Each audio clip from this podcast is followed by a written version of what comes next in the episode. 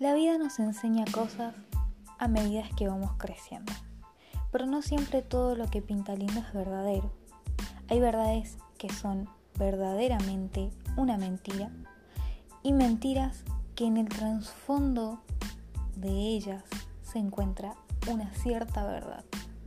Acompáñame a descubrir más. Esto es el Museo de las Mentiras. Soy Jemima Retamar, sierva de la comunidad. Esto es un espacio, un lugar para hablar de temas épicos que nadie se atreve a tocar.